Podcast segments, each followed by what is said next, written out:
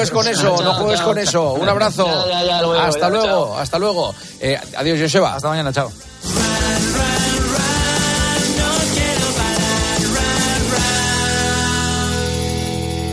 Señoras, señores, hasta aquí el partidazo que vuelve mañana a las once y media. Les esperamos aquí en la radio. Disfruten, adiós. Juanma Castaño. El partidazo de Cope. Estar informado.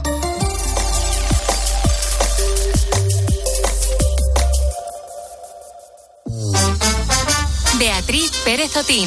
La noche. Cope. Estar informado.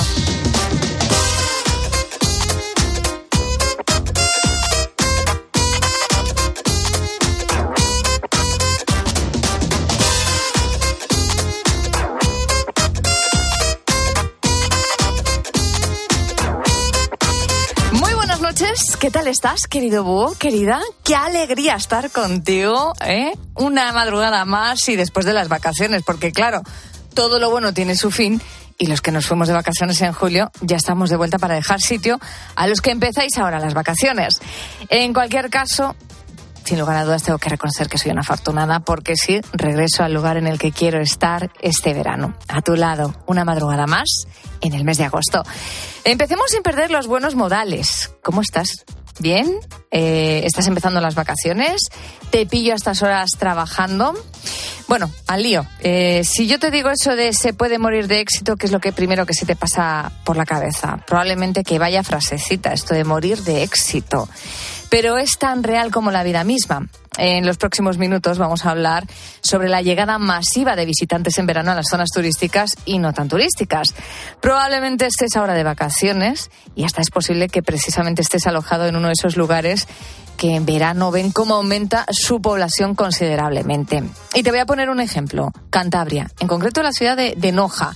Cuando llega el verano la población se incrementa y Gelu, que tiene una panadería, pasa de hacer 200 barras de pan a 4.000 diarias. Sí, ampliamos la plantilla. Eh, normalmente durante todo el año somos 8 o 9 personas y bueno, pues en verano sí, eh, 4 o 5 trabajadores más eh, seguro que metemos. Otro caso es el de un pequeño pueblo segoviano llamado Navafría. Ahí la población pasa en verano de 200 a 2.000 vecinos. Carmina tiene claro que la cosa cambia. Son dos meses, tenemos que todos eh, colaborar. Entonces, bueno, puede haber algún, pues yo que sé, se ha ido la luz, pues habrá que llamar, pues para que vengan a repararlo cuanto antes, pues como cuando se va en invierno. Y el agua, en principio, no ha habido que cortarlo. Sí que es verdad, pues que a lo mejor pues, se pone algún cartel, hay que tener precaución, pero la gente sí que colabora.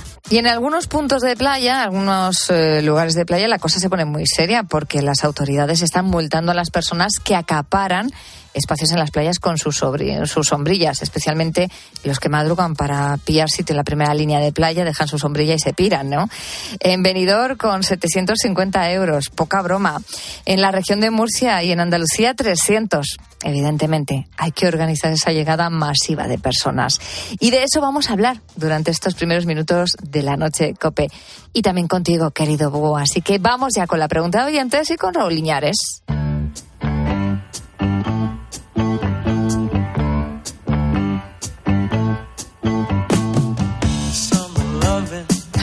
que me viene con un tupé. Que vamos, que ni John Travolta Guapo, en ¿eh? gris, ¿eh? Qué ¿Cómo morena te veo. ¿Has visto? Me he traído todo el sol que he podido. Yo estoy bien, tú. Me- Imagino que viniendo de vacaciones, mejor aún. Con la energía a tope, pero tú te veo que también con la energía a tope, pero más blanquito. Más blanquito, sí. Aquí Eso los, focos estos de blancos de la noche de te dejan pálido. te dejan pálido.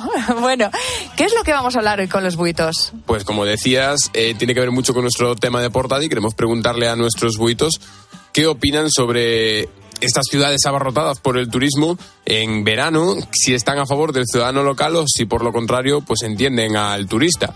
Y también que nos comenten pues si tienen alguna solución para que esta convivencia entre turistas y ciudadanos locales pues pueda ser óptima. Bueno, pues vamos a recordar canales de comunicación de- del programa que no han cambiado, siguen siendo los mismos.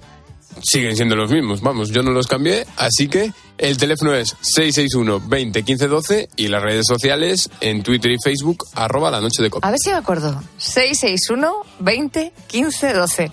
Ni bueno, no se me atrofia mucho la cabeza en estas semanas. Está perfecto. Lo único que ha cambiado es que Twitter ahora es X. Pero verdad. Nosotros seguimos diciendo Twitter. Pero, Pero, eso, eso ya me di cuenta, Sí. porque de repente vi un icono nuevo en, eh, Claro. en mi teléfono móvil y dije, uy, se me ha instalado aquí una aplicación nueva. Y dije, ah, no, Bueno, es para, Twitter. Para nosotros sigue siendo Twitter porque a, a mí Facebook y X no me gusta. Es, es feo. Suena feo. Es Suena feo, sí. Suena feo. Venga, vamos.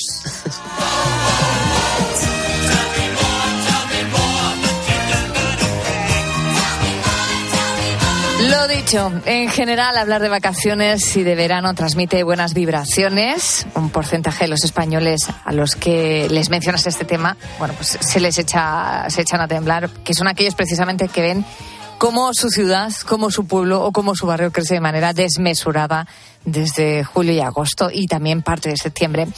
Lo sé que si pueden, se mudan en los meses de verano, pero la mayoría no pueden hacerlo.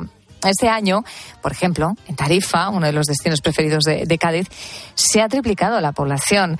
De 18.000 habitantes han pasado a 40.000. Aún sabiendo que viven del turismo, muchos vecinos reclaman cierto orden y la exigencia de algún tipo de normas para poder sobrevivir en verano. Para Auxiliadora Manzanero esto supone un verdadero, un verdadero problema.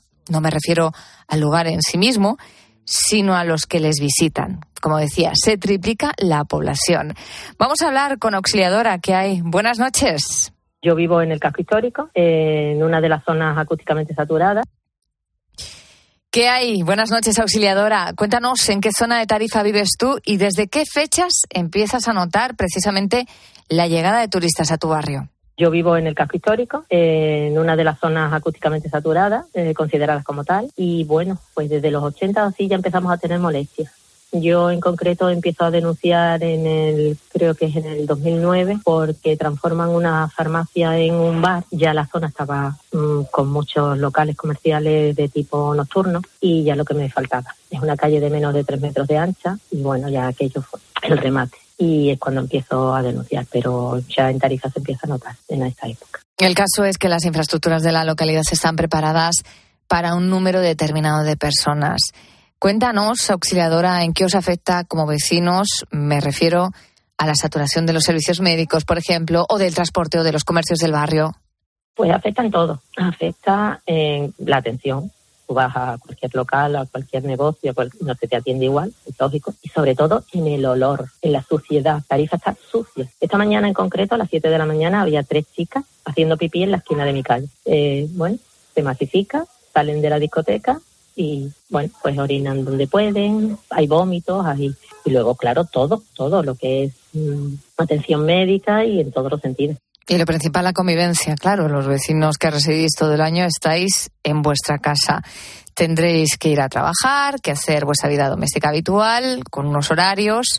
Y los veraneantes están en otro punto, ¿no? Llegan con ganas de todo lo contrario. Así que cuéntanos cómo es esa convivencia.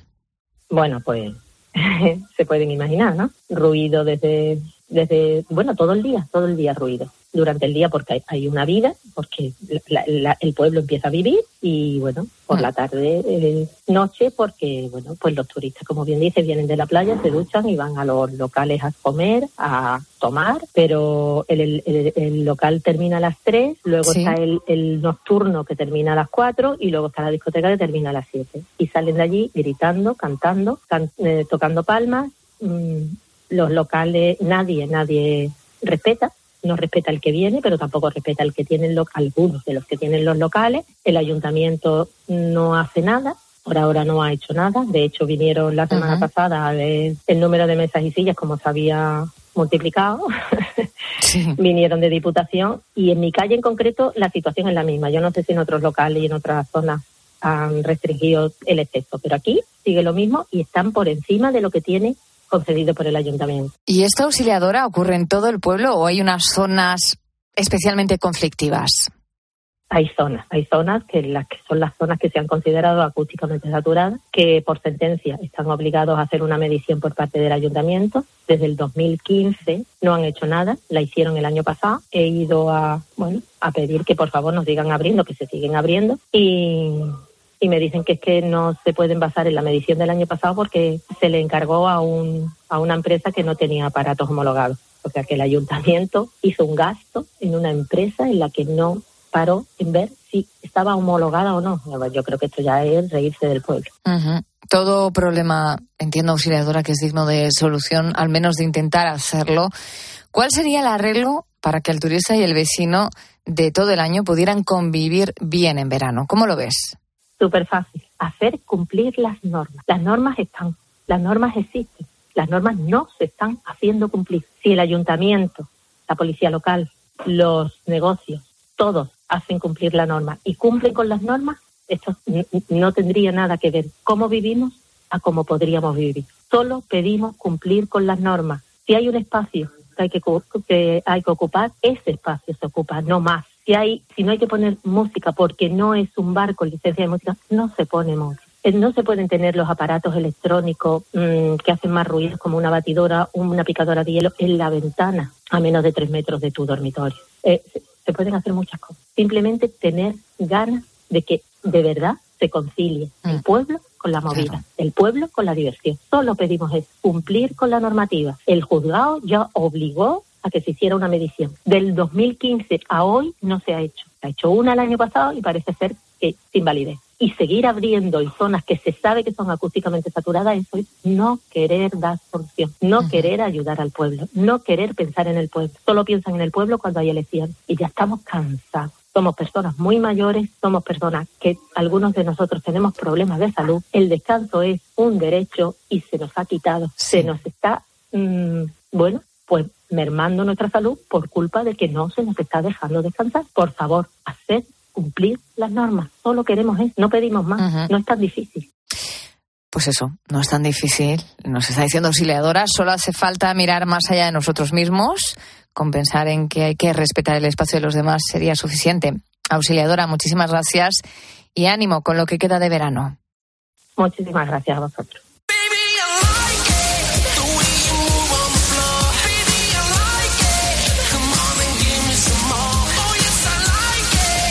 Pues vamos a doblar el mapa y nos vamos a ir ahora a Santiago de Compostela, en Galicia. En verano el Camino de Santiago atrae eh, muchos peregrinos que finalizan allí su ruta y nos encontramos con la misma situación que en Tarifa. La Plaza del Obradoiro se llena de visitantes, pero también el resto de la ciudad gallega. Pensamos que algo no ha ido como debería cuando leemos que a estos turistas y peregrinos se les ofrece una guía de buenas prácticas y de comportamiento. El ayuntamiento ha tenido que tomar cartas en el asunto.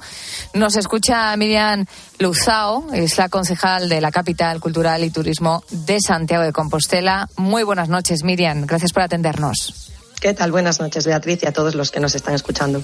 Miriam, ¿desde cuándo lleva en marcha este plan de información al visitante de la ciudad? Bueno, lo hemos puesto en marcha, nada, a finales de mes de julio, principios de, de agosto. Bueno, nosotros somos una corporación nueva, hemos entrado a mediados de junio en el, en el ayuntamiento y, bueno, eh, tomamos la decisión de poner en marcha este código de buenas prácticas porque Santiago recibe cada día una cantidad de personas muy elevada y, aunque es cierto que la mayor parte de ellos visitan la ciudad de forma correcta, sí es verdad que se detectan ciertas situaciones o ciertos comportamientos que generan molestias eh, con los vecinos y vecinas. Nosotras estamos convencidas de que el sector turístico tiene que seguir siendo potente y de que debemos mantener ese sello nuestro de ciudad hospitalaria y receptora de, tantos miles de peregrinos y de visitantes, pero eso tiene que pasar necesariamente pues, por el respeto a nuestro patrimonio y por el derecho al descanso y a la vida cotidiana de las personas que vivimos y trabajamos en, Compostela. Por eso nos decidimos a poner en marcha este código. Entiendo que era algo que echabais de menos ¿no? en otras legislaturas, porque si algo tiene eh, eh, en particular la ciudad de Santiago de Compostela es precisamente la recepción de turistas, de peregrinos, históricamente. Entendemos que había una, una, demanda evidente en la ciudad desde hacía tiempo. De hecho, en, en, otras ocasiones fueron asociaciones de vecinos o de comerciantes los que pusieron en marcha estas guías de buenas prácticas y nosotros entendemos que es la administración pública quien tiene que pilotar esta cuestión. Y además también responde a vamos a nuestra política turística. Es verdad que creemos que la situación actual es fruto de una política turística que se pone en marcha desde la Junta que prima la cantidad, los números, el récord, números, números, números, y nosotros creemos que hay que apostar por otro tipo de turismo, pues por un turismo de calidad, más consciente, más sostenible. Ese es el camino correcto y por eso pusimos en marcha este código que está dentro de un plan más genérico, que es un plan de turismo sostenible y que es el primer paso de un camino de otras iniciativas que seguiremos, eh, pues seguiremos poniendo en marcha porque creemos que es el camino necesario, pues porque también es cierto que no solo para la, gente que vive y trabaja en Santiago, sino incluso para el propio sector eh, turístico. Nosotros decimos siempre una frase que es que lo que es bueno para quien vive en Santiago es bueno para quien nos visita. E incluso hay turistas que, pues, que te comentan, o a lo mejor gente que repite y que te comenta pues, que Santiago está perdiendo un poco su esencia, ¿no? La, espiritualidad, el llegar al, al obradoiro y seas creyente o no, e, ese, ese silencio, ese encontrarte contigo mismo, que claro, ahora mismo es totalmente imposible.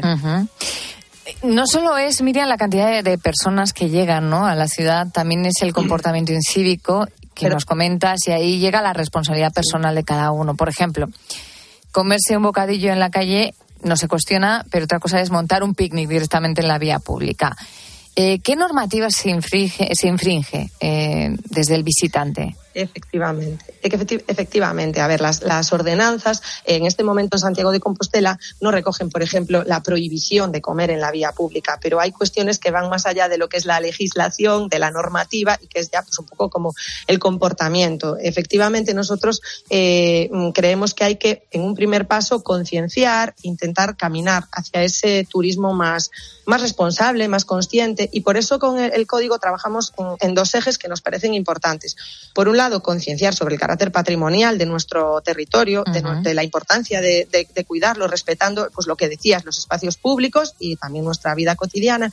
Y por otro lado, también hacemos un trabajo en, invitar a descubrir todo nuestro territorio en su extensión, no solo la ciudad y los sitios más típicos, eh, lo que nosotros llamamos el otro Santiago. Y em, quisimos hacer el código en positivo, pues no a lo mejor diciendo no golpees con los palos del bastón la piedra, no coma en la, no te montes un picnic en la Plaza del Obradoiro, lo quisimos hacer de forma positiva, invitando a visitar la ciudad más allá y diciendo, pues la Plaza del Obradoiro es un espacio patrimonial que hay que cuidar, no es un sitio para hacer picnics, te invitamos a que conozcas nuestras maravillosas zonas verdes o todo lo que ofrece nuestra magnífica hostelería, pues como para hacerlo de forma positiva. Y creemos que también es importante eso, invitar a conocer el otro Santiago, porque también hace pues que las zonas más masificadas se liberen de alguna forma y es más cómodo para las personas que viven allí y para el propio, para el propio eh, visitante. De, esta manera de esta manera están todas las partes conformes. Eh, lo que está claro es que es una verdadera maravilla pasear por el casco antiguo de Santiago de Compostela pero la imagen de una persona intentando escalar una de las esculturas de la Puerta Santa en la catedral o la instalación de un mini camping en medio de la plaza del Obradoiro desvirtúan el sentido turístico y de peregrinación. Nosotros la, campaña, el, código de buenas prácticas lo acompañamos de una campaña de comunicación lo acompañamos de una campaña de comunicación y lo que queríamos era impactar de alguna forma y por eso pues la campaña consiste como unas cajas de cartón que guardan los elementos más delicados, digamos, y que se tienen que tratar con el máximo cuidado. E indicamos en esas, eh, imitando esas cajas, que Santiago de Compostela es patrimonio de la humanidad, que tienes el derecho a disfrutar de él y la obligación de cuidarlo. y, y, en ese sentido, pues lo que, lo que queríamos también simbolizar un poco con estas cajas como del envío y el transporte frágil es también nuestra función de transportar todo este legado milenario que tenemos en óptimas condiciones de conservación a las generaciones eh, futuras. Y evidentemente invitamos a todo el sector turístico a que mm, nos apoye y nos acompañe, porque esta situación, que como decimos es fruto de un tipo de turismo que se está potenciando, que no creemos que es el correcto, solo se revierte con la implicación de todos. Evidentemente va a haber personas que da igual la campaña, que, que da igual lo que le comuniques, pero es cierto que hay mucha gente que sí, eh, pues al, al informarle de la campaña, que efectivamente, pues también pues dice, ah, pues es cierto, disculpa, no me daba cuenta que, que, claro, muchas veces pensamos que somos los únicos, que entramos en la ciudad cantando y gritando, pero es que detrás tuya vienen otros y otros y otros, y si vives en esas ventanas es un poco terrible vivir así. Entonces, pues esa es, es la idea también, ¿no? Comunicar, concienciar y que entre todos podamos poner en marcha otro tipo de turismo que evidentemente pasa por otra política turística y otro tipo de promoción del turismo y creemos que con la concienciación y la comunicación sí se puede conseguir. Pues vamos a intentar cuidar estas joyas que tenemos en nuestro país. Vamos a intentar respetar también a los vecinos que viven todo el año en Santiago de Compostela. Todo es posible con un poquito de empatía y con el respeto como carta de presentación. Miriam Luzao, concejala capital de la capital cultural y turismo de Santiago de Compostela. Gracias por acompañarnos esta madrugada. Buenas noches. Muchas, muchas gracias a vosotros. Un saludo.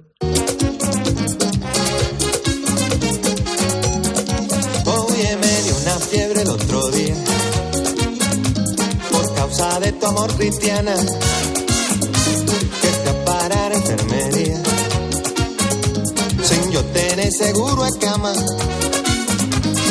bueno, pues otra consecuencia de la masificación del turismo es la contaminación aérea. Los viajes en avión provocan en Europa, por ejemplo, de media cinco veces más emisiones de gases de efecto invernadero que cualquier otro transporte, pero el impacto climático global de volar puede ser hasta 80 veces peor. Esto es lo que ha revelado el último estudio de Greenpeace. Es una organización ecologista y pacifista internacional que denuncia que las compañías de bajo coste y las aerolíneas tienen ventajas fiscales escandalosas. Sagrario Monedero es directora de programas de Greenpeace. Ella nos ha explicado en la noche de COPE qué sucede con la aviación. El transporte en general es el sector que más contribuye a la emergencia climática, ¿no? Al cambio climático. Pero además, en concreto, el avión es el medio de, locomoción más contaminante que tenemos. Eh, se estima que un 8% de los gases de efecto invernadero, que son los que provocan el cambio climático, están producidos por la aviación. Hay otros medios de transporte que son mucho más sostenibles, eh, como es el caso del tren.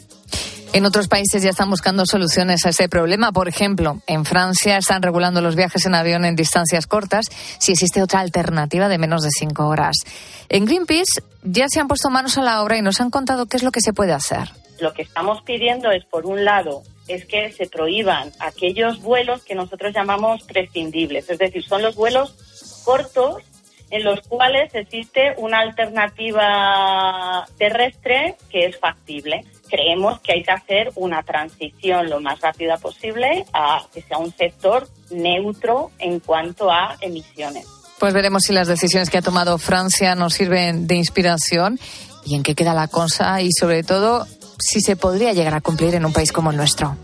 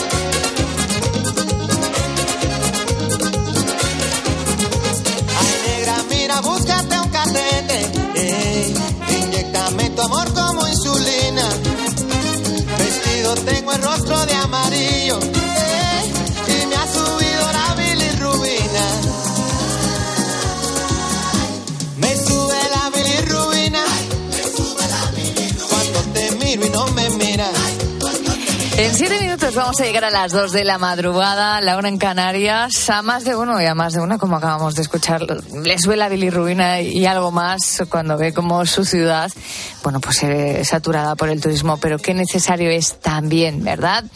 Bueno, la noche de Cope, ya sabes, contigo hasta las 4 de la madrugada, a las 3 en Canarias, hasta que lleguen los ponedores con un programa interesantísimo, el que hemos preparado con mucho cariño para ti. Fíjate que yo estoy muy impaciente por adelantarte uno de nuestros invitados de lujo esta madrugada. Estará con nosotros a partir de las dos, dos y cuarto más o menos, el escritor, etnomusicólogo e inventor Carlos Blanco Fadol. ¿Qué, qué hace? Escucha.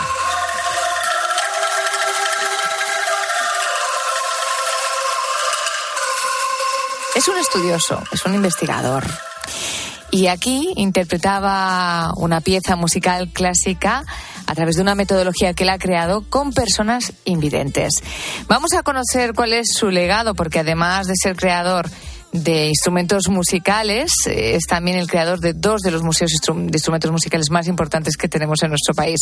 Uno está en Calatrava, en Murcia, y el otro en Busot, en Alicante. Y hablando de gente innovadora y curiosa, esta noche vamos a conocer también a Albert. ¿Cuál es el secreto oculto de este joven? Bueno, pues él desde bien pequeñito, con apenas 13 años, ya quería ser inventor. Eh, Paco ha sido su creación. Es un robot humanoide.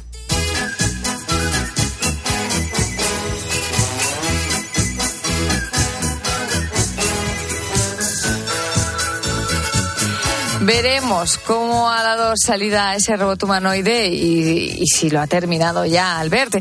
¿Y contigo de qué hablamos? Pues mira, de turismo, de cómo está tu ciudad, si te gusta que lleguen a tu ciudad los turistas, ¿no? Raúl Iñárez, buenas noches. ¿Qué tal, Beatriz? Pues mira, justamente eso le estamos preguntando, si están más a favor del ciudadano local que se queja de esos turistas que llegan de manera masiva a sus ciudades, o si por el otro lado se sitúan a favor pues del turismo, ¿no? Que al final Ujú. deja dinero en las ciudades. Y también les proponemos que nos digan cuál sería su solución para que pudiésemos tener una convivencia óptima entre ambas partes. Pueden mandar su nota de voz al 661 20 15 12 y también si lo prefieren nos pueden escribir por redes sociales. Estamos en Twitter y Facebook y somos arroba la noche de cope. Pero como siempre vamos a escuchar la voz de una persona de la redacción primero. Hoy tenemos a Sofía Buera, presentadora del Mediodía de Cope. Ella reivindica la importancia del turismo. Buenas noches, búhos. Pues yo hombre, yo siempre he sido muy a favor del turismo, ¿no? Yo creo que el turismo, al fin y al cabo, en nuestro país, siendo España un país receptor de turistas, eh, es un motor económico de España. O sea, más del 9% de nuestro PIB se debe al turismo.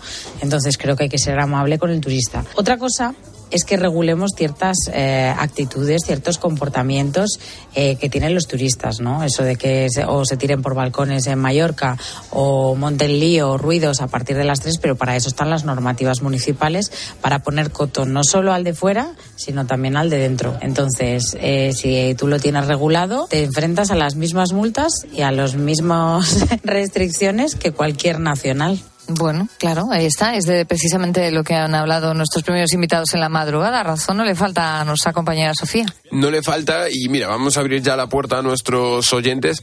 Y es que Jesús de Huelva eh, también está muy de acuerdo con, con Sofía. Él tiene claro que se necesita el turismo. A ver, el ciudadano local necesita del turista, lo quiera ver o no lo quiera ver. Aquí Huelva, por ejemplo, Punta Umbría. Yo tengo un amigo que tiene un taxi en Punta Umbría y él prácticamente los meses de verano, septiembre, de junio a septiembre, saca prácticamente parte de la recaudación de todo el año. Son pueblos que luego en invierno están vacíos. Si en verano no tienen turistas, ya me diré de que van a vivir muchos negocios. Esto también es verdad. Pues por ahora, Muchos recaudan durante el verano para luego seguir viviendo en... Esto es como eh, el cuento de la cigarra y de la hormiguita. Hay que ser hormiguita en verano para poder seguir viviendo en invierno. Ese no lo sabía. Mira qué bueno. bueno, por ahora la balanza vemos que cae bastante del turismo, pero Ángel nos mandaba este mensaje bastante enfadado desde Benidorm. Nos Ah, decía, amigo. los turistas aquí no respetan nada. No sé cuál puede ser la solución, pero se necesita una. Ya ves, al final... Una convivencia, un equilibrio, Una- ¿no? Sí, una convivencia mínima para que el ciudadano local pues también pueda estar contento. Y ahora vamos a escuchar a Cristina que ella propone una solución que tiene mucho que ver con lo que me estabas diciendo tú ahora. Mira, la escuchamos. Pues la solución para una convivencia óptima es la educación y el respeto, que falta mucho hoy en día. Que nos viene cada cafre y también nosotros tenemos mucho cafre. Pero es que lo que nos viene es lo peorcito de cada casa. Así que un poco de respeto y de educación. Allá donde vayas, haz lo que vieres. Pues eso, respeto y educación a la hora de ir a visitar un lugar. Pues esto es de lo que vamos a hablar contigo hasta las 4 las 3 en Canarias. Recordamos nuestras redes de comunicación. Pues tenemos nuestro teléfono 661 20 15 12 y también nos pueden enviar sus mensajes a redes sociales en Facebook y Twitter donde somos arroba la noche de cope. quiere gozar, viaje con nosotros a mi lugar y disfrute de todo el pasar y disfrute de las hermosas historias que les vamos a contar. Todos juntos.